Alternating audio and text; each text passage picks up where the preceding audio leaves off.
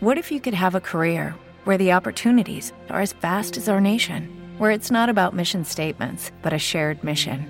At U.S. Customs and Border Protection, we go beyond to protect more than borders from ship to shore, air to ground, cities to local communities. CBP agents and officers are keeping people safe. Join U.S. Customs and Border Protection and go beyond for something far greater than yourself. Learn more at cbp.gov/careers. Este podcast forma parte de Evox Originals. Disfruta de este avance. La red marciana presenta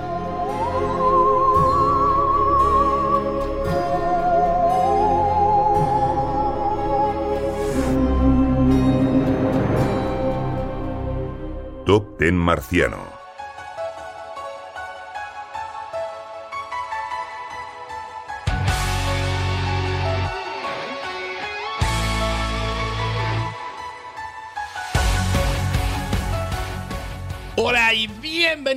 Un mes más al Top 10 Marciano, este programita donde hacemos una pequeña selección de los siguientes estrenos de series que llegan, de series que vuelven y que nos interesan, nos molan o que pensamos que son meritorias de una recomendación. Esto, como sabéis, es una opinión personal de una lista elaborada en conjunto con el auténtico Diego Eble que me acompaña hoy aquí.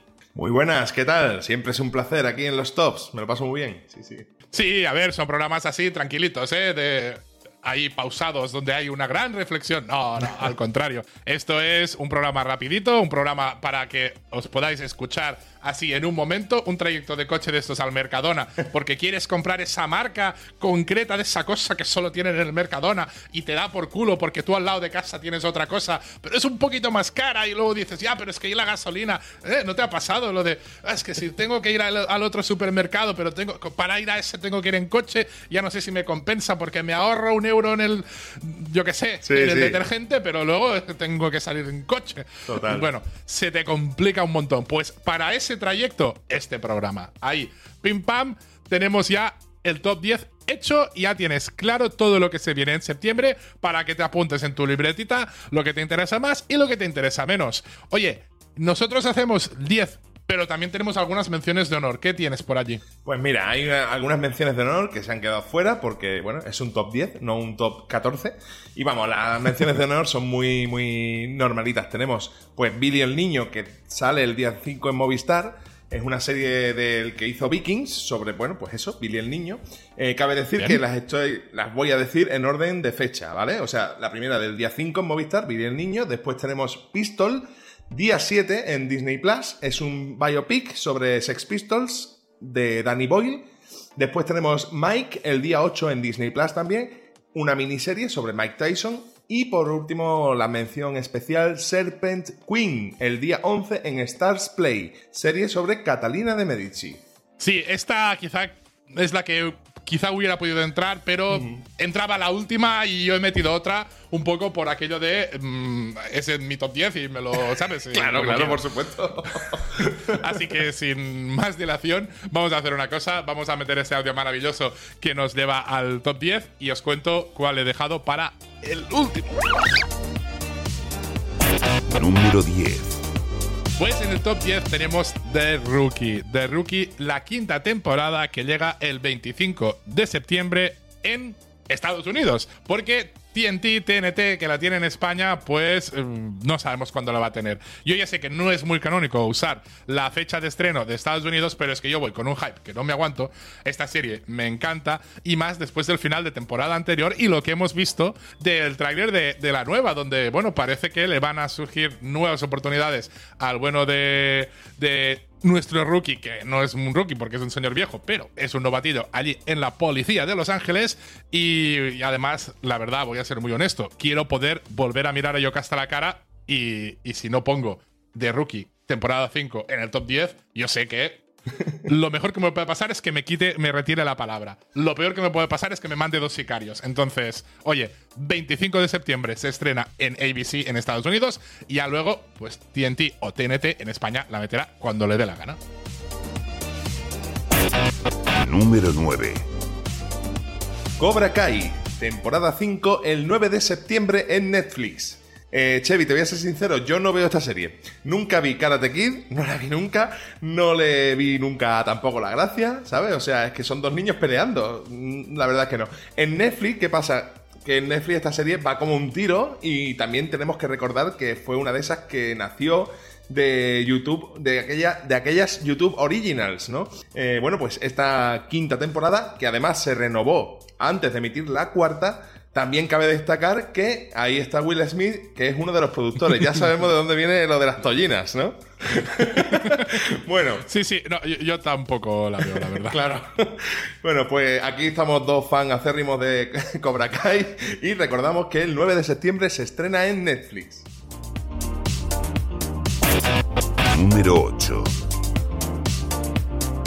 Bueno, pues para el top 8 tengo aquí Abbott Elementary, la segunda temporada. Segunda temporada, sí, que llega el 21 de septiembre en Disney Plus. Y este es mi gran descubrimiento de los semi. Y eso que solo eran las nominaciones. Hicimos un programa en Twitch que vino José Contreras.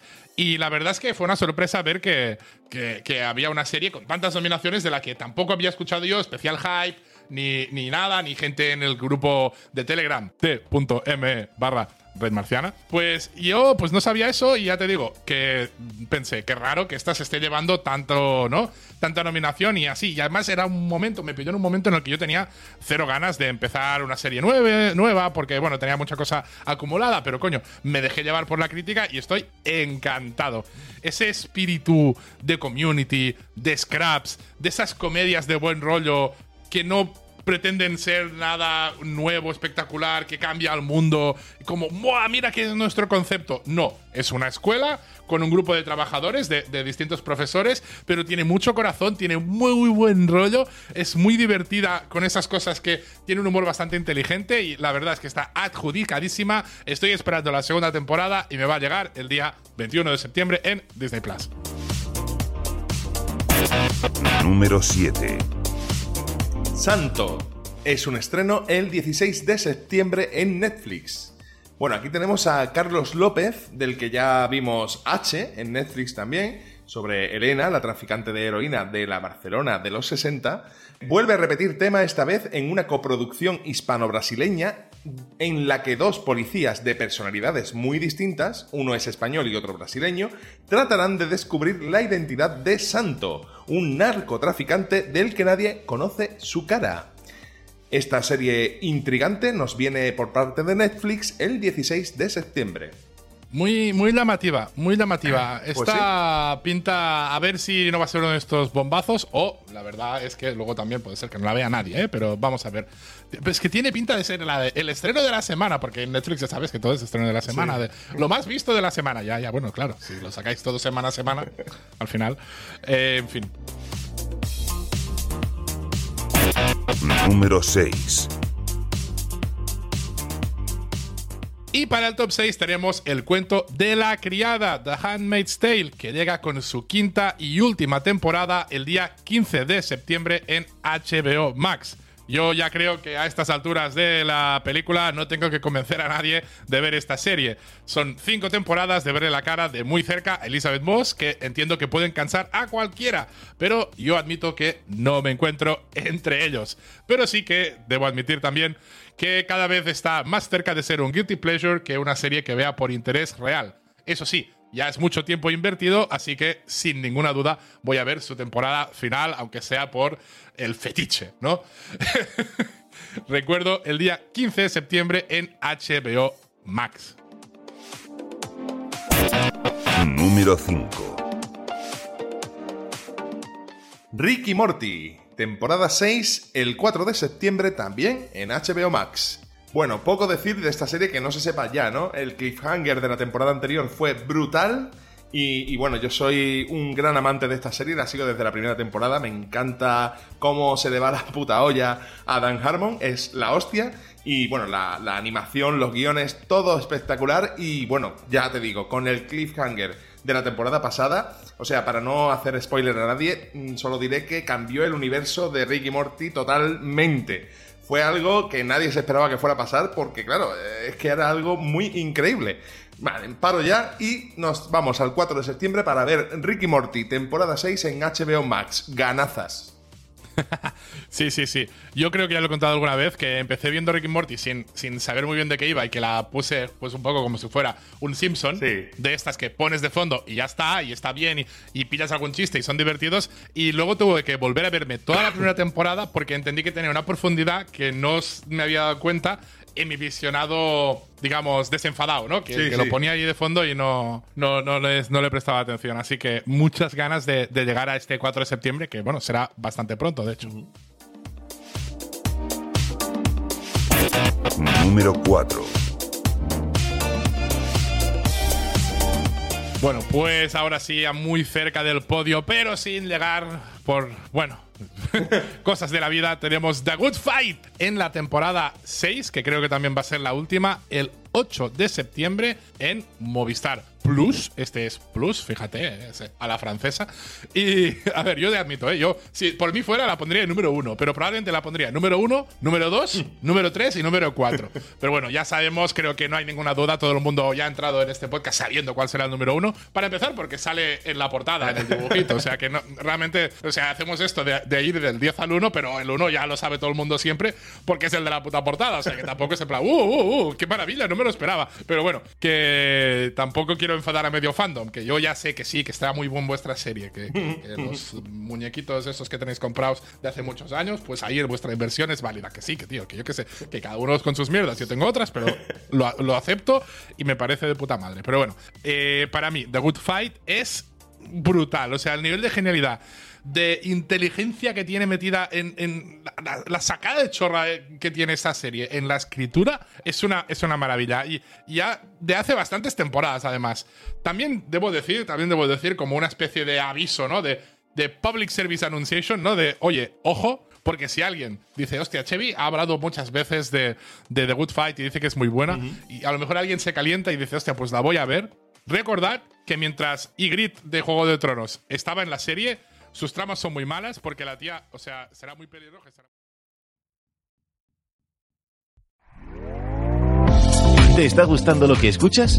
Este podcast forma parte de Evox Originals y puedes escucharlo completo y gratis desde la aplicación de Evox. Instálala desde tu store y suscríbete a él para no perderte ningún episodio.